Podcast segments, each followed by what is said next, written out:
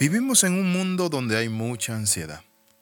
Es uno de los problemas emocionales más frecuentes en nuestros días. Se calcula que más de 264 millones de personas padecen de ansiedad a nivel mundial. O es decir, que tienen algo que no les permite vivir, gozarse y tener paz. La ansiedad es vivir con temores al futuro y afán al presente. La ansiedad es como un cáncer que va corroyendo el alma. Bienvenido al devocional titulado Ansiedad o Paz. La Biblia dice en el libro de 2 Corintios 11:28, y además de otras cosas lo que sobre mí se agolpa cada día, la preocupación por todas las iglesias. Inclusive el apóstol San Pablo tenía preocupaciones, tenía luchas y tenía batalla. En Filipenses 4:6 el Señor nos dice, por nada estéis afanoso. Cuando vemos la ansiedad se dice que alcanza a las personas que tienen progreso, que tienen una mejor economía. Claro que sí. A ricos y a pobres, a altos y a bajos. No es una paradoja que el incremento del bienestar material tenga la ansiedad como sorprendente compañera de viaje. Ahora vamos a ver las causas de la ansiedad. La dura realidad es cuando más tenemos, más parece aumentar la ansiedad. ¿Será verdad como alguien ha dicho que la ansiedad es mayor cuando tenemos mucho que perder? Claro que sí. Los factores sociales influyen mucho, pero también el materialismo donde nos movemos. Por eso la Sagrada Escritura dice, dulce es el sueño del obrero, gane mucho o gane poco, pero al rico no lo dejan dormir sus afanes, sus riquezas. Sin embargo, todos sabemos que la clave radica tanto en una sociedad mejor, que por cierto todos queremos como tampoco podemos decir que podemos prevenirla. Prevenir muchas veces esas situaciones, mi amigo, es casi imposible, porque estamos rodeados de delincuencia, de guerras, de afanes y de tantas otras cosas.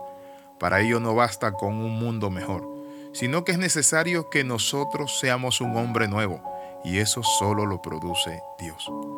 Por eso es clara la promesa que dice, tú guardarás en completa paz aquel cuyo pensamiento en ti persevera, porque en ti ha confiado.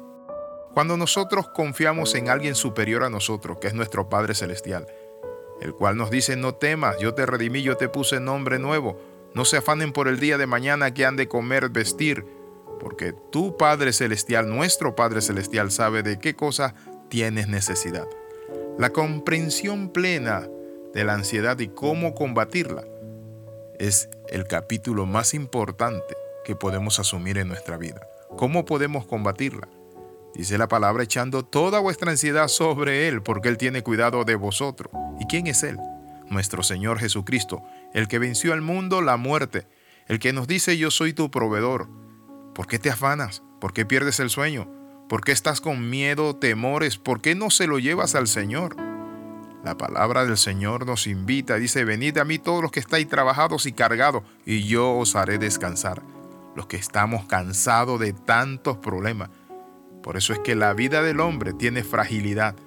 Fragilidad en muchas áreas que podemos ver en su salud, Fragilidad en la finanza. Hoy estamos con mucho dinero, mañana podemos estar en la quiebra, en la ruina o en carencia.